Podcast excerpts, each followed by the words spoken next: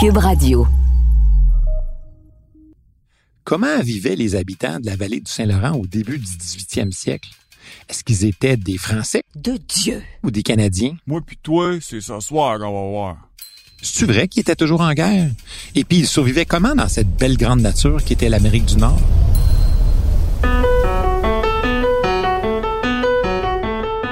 Tu sais, l'histoire, c'est pas comme la date de péremption des aliments dans ton frigo. Tu vas pas te transformer en monstre si t'en manges un peu. Puis bien souvent, tu te rends compte que ça peut être bien le fun. Ici Martin Landry, je suis professeur d'histoire. T'écoutes le balado Pas de date.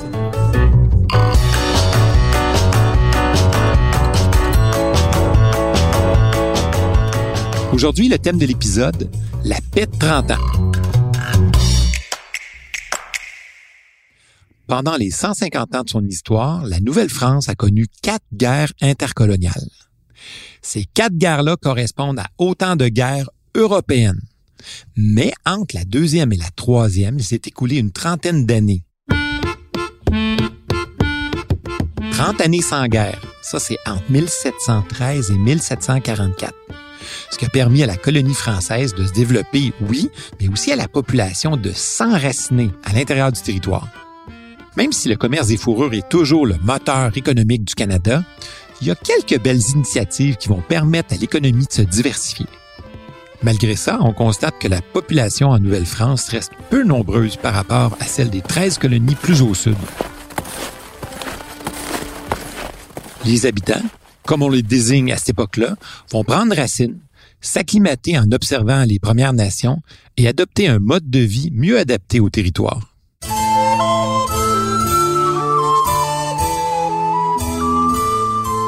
Les intendants sont les grands responsables des affaires intérieures de la colonie. Deux intendants vont se démarquer tout particulièrement durant la période de la paix de 30 ans. D'abord Michel Bégon et surtout Gilles. Arrivé en 1710, l'intendant Michel Bégon reste en poste pendant 14 ans. Il va encourager la production de nouvelles cultures, dont celle du tabac. Il faut dire que l'usage du tabac en France connaît un franc succès. Dans une autre perspective économique, au 18e siècle, les Français voulaient absolument percer le marché chinois, mais il y avait peu à offrir comme marchandises à l'Orient. À la même époque, un jésuite découvre qu'il y a du ginseng qui pousse facilement ici en Nouvelle-France. Ben, bonne nouvelle, les Chinois raffolent de cette racine-là. Les Premières Nations et les Canadiens vont s'affairer à cueillir la lucrative plante et vont la vendre à des marchands sur les marchés de Montréal. Mais le système d'exportation était vraiment laborieux.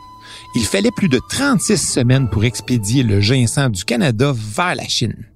Malheureusement, le long trajet d'exportation et l'appât du gain qui a favorisé une surexploitation de la ressource vont faire tomber graduellement le projet, puis les exportations en Chine vont s'arrêter. L'intendant Bégon va aussi soutenir la production de cultures déjà existantes, en particulier celle du blé et du lin, dont les fibres sont utilisées pour la confection de tissus, d'où l'origine du mot linge. On fait aussi la culture du chanvre pour la confection des cordages. Les cordages, c'est vraiment essentiel à la navigation à voile. Et tu sais quoi? Les magasins du roi achètent toute la production qu'on fait ici dans la colonie.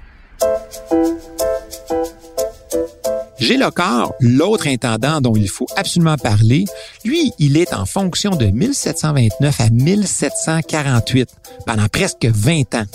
On peut le considérer comme l'un des plus dynamiques de l'histoire de la Nouvelle-France, parce que ses réalisations sont vraiment nombreuses. Sous son intendance, la construction navale va connaître un souffle complètement nouveau. Les chantiers situés à Québec construisent 41 petits navires entre 1732 et 1735, là, dans une période de trois ans. Pour répondre à la demande de la marine marchande et de son ministre Maurepas, une dizaine de très grands navires sont construits ici jusqu'en 1759. Maurepas, qu'on décrit à l'époque comme quelqu'un de frivole, égoïste, ironique, sarcastique et de figure plus que banale. Beau personnage. L'industrie du boissillage progresse. Si en 1717 on compte 10 moulins assis au pays, on en dénombre 52 15 ans plus tard. Une autre industrie profite aussi de la construction navale, celle du goudron. Ce précieux goudron-là sert à rendre étanches les navires construits ici.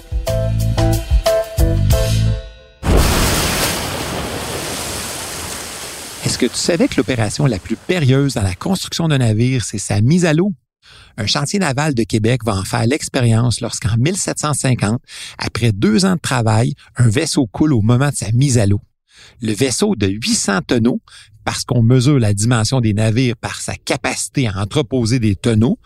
Donc, ce vaisseau de 800 tonneaux et de 60 canons, baptisé l'Orignal, est une perte totale.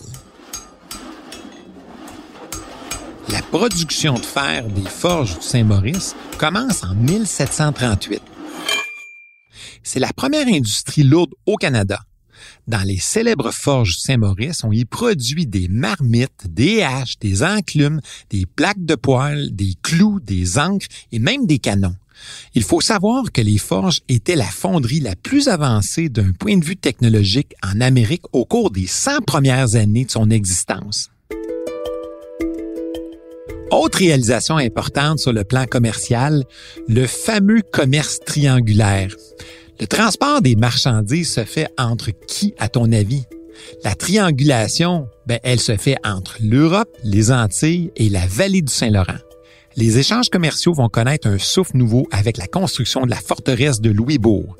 Cette belle grosse forteresse qu'on disait imprenable avait été érigée sur l'île Royale en Acadie libre de glace toute l'année, le positionnement du port fortifié de Louisbourg était hautement stratégique. Ce commerce-là a pour objectif de rendre complémentaires les économies de la France et des colonies d'Amérique. En juin, des grands navires partent de France en direction de Québec avec des produits manufacturés comme des textiles, des outils, des produits pour la traite, des boissons alcoolisées. À l'automne, ils repartent de Nouvelle-France avec des denrées comme du bois et du poisson. Arrivés aux Antilles, au début de l'hiver, ils déchargent leurs marchandises et font le plein de café, de mélasse, de rhum puis de sucre pour ensuite repartir vers la France. Et voilà le travail. Ça, c'est le triangle commercial. Mais pour se rendre à destination, il faut échapper aux pirates. Et ça, ça fait partie des risques du métier.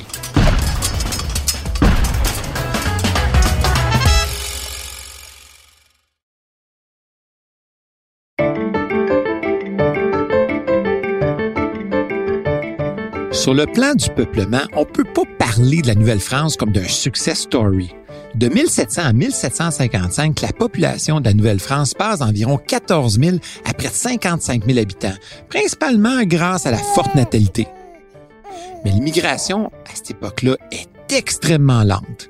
Autre caractéristique, la population est principalement installée en milieu rural. Montréal, c'est principalement le centre du commerce des fourrures et Québec, c'est la capitale du pouvoir politique. Puis, dans une moindre mesure, il y a Trois-Rivières. À l'époque, c'était les trois seules véritables villes de la colonie. C'est aussi au cours de cette période-là qu'on va ériger les belles grosses fortifications de pierre autour de Montréal et de Québec. Tout ça sous la supervision de l'ingénieur en chef du roi, un certain Gaspard Chose-Gros de Liry. Quand même cool comme nom. Tu trouves pas? Aujourd'hui, le réseau routier du Québec comprend des milliers de kilomètres de routes entretenues par l'État à très grands frais.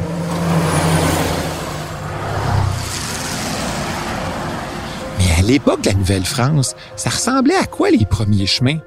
Et puis qui les entretenait?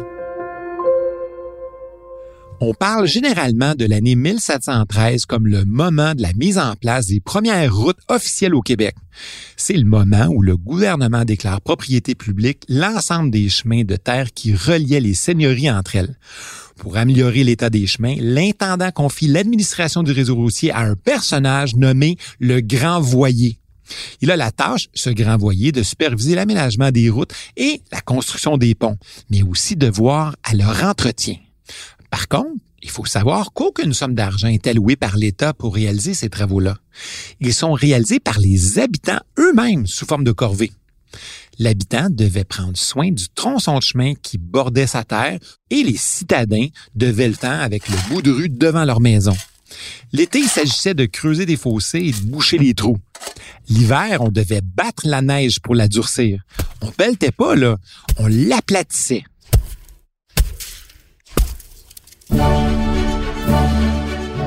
C'est sous la direction de ce fameux grand voilier qu'on a réalisé en 1737 le Grand Chemin du Roi. Ça dit quelque chose? Une route qui relie les différents chemins seigneuriaux en longeant le fleuve Saint-Laurent sur la rive nord. Large de 8 mètres, cette route permettait de faire le trajet Québec-Montréal en un temps record de trois jours à cheval. Trois jours, t'imagines-tu? Aujourd'hui, on parle plus de trois heures.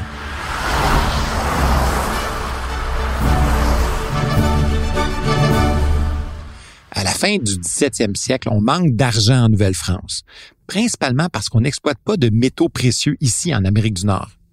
L'État colonial compte sur l'arrivée des bateaux à chaque fin de saison. Ces bateaux-là transportent de la monnaie sonnante depuis la France pour payer les fournisseurs, les soldats et les fonctionnaires. Sauf que des fois, quand le bateau arrive pas à temps, on manque de liquidité. La solution, la monnaie de carte à jouer. Perdas, valet de trèfle.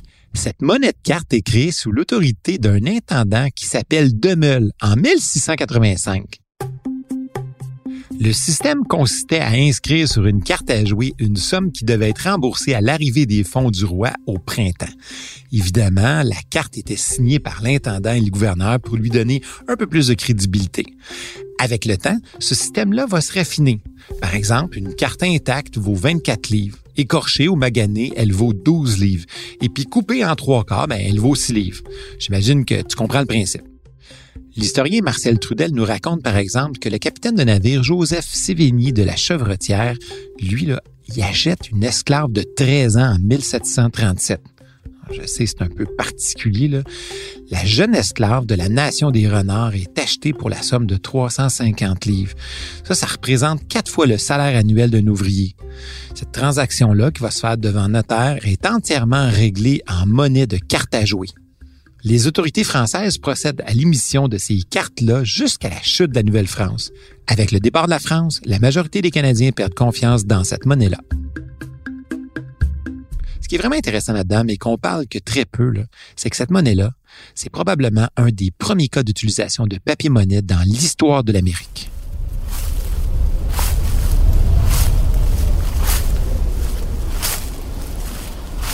Une couverture blanche de Normandie et un fusil contre six pots de castor. Les dirigeants coloniaux ont encouragé de nombreuses explorations du territoire depuis le début de la colonie française en Amérique du Nord, principalement pour alimenter l'économie coloniale en fourrure, moteur de l'économie, mais aussi pour tenter de découvrir un possible passage vers l'Asie. Parmi les explorateurs commerçants, une famille canadienne se distingue plus particulièrement au 18e siècle. En fait, elle pousse ses explorations jusqu'aux Rocheuses.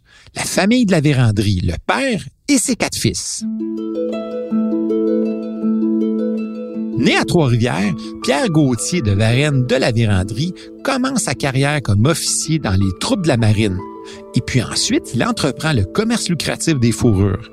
Il faut savoir que les phares et les postes militaires français de l'époque servent souvent d'entrepôts de fourrure et que les commandants sont autorisés à en tirer des profits personnels. Pierre Gauthier de la Vérandrie est commandant d'un poste français à l'extrémité du lac supérieur. Il propose de pousser les explorations européennes plus à l'ouest de ce qu'on appelle aujourd'hui Winnipeg. Il s'était fait une idée de l'étendue du territoire nord-américain grâce à des informations obtenues auprès des peuples cris. Il effectue un premier voyage en 1731-1732 et y fait ériger plusieurs forts. Et puis, en 1734, son fils aîné Jean-Baptiste atteint le lac Winnipeg où il fonde le fort Maurepas, du nom du fameux ministre de la Marine que je te parlais tantôt. Tu sais, celui qui était sarcastique puis un peu désagréable? Oui, mais à condition que ça ne coûte rien au Trésor royal. De la Vérandrie entre en contact avec de nombreux groupes autochtones. Mais ces alliances-là sont souvent risquées. En s'alliant avec les Cris et les Achiniboines, à qui il fournit des armes, il se met évidemment à dos certains de leurs ennemis à ces gens-là, chez les Sioux particulièrement. C'est ce qui explique pourquoi, en juin 1736, 26 hommes, dont son fils aîné, sont tués par les guerriers du peuple Sioux, tués et décapités.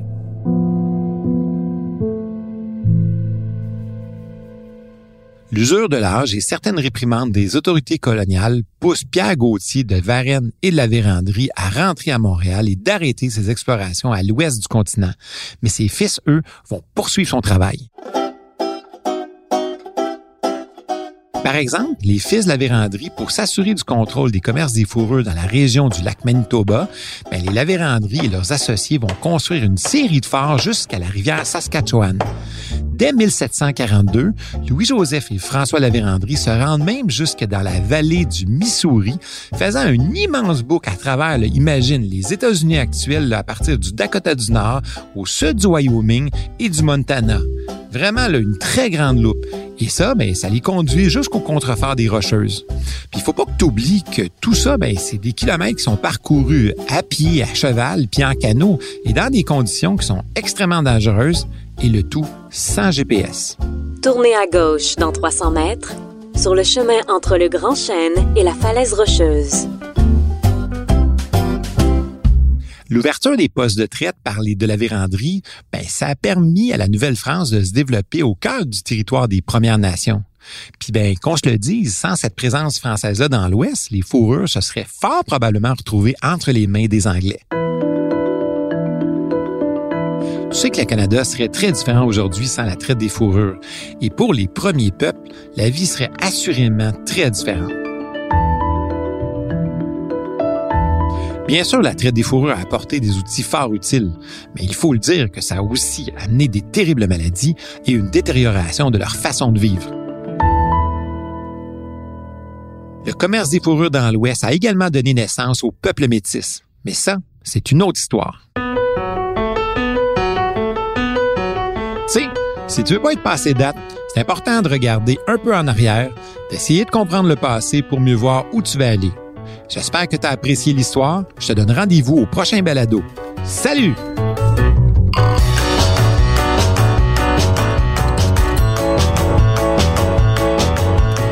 À la recherche historique, Raymond Bédard et moi-même Martin Landry. Au montage, Philippe Séguin. À la réalisation, Anne-Sophie Carpentier. Un merci spécial à Mario Bissonnette et à Nicolas Théoret pour leur participation. Diffusé en collaboration avec la Société des professeurs d'histoire du Québec, ce balado est une production de Montréal en histoire et de Cube Radio.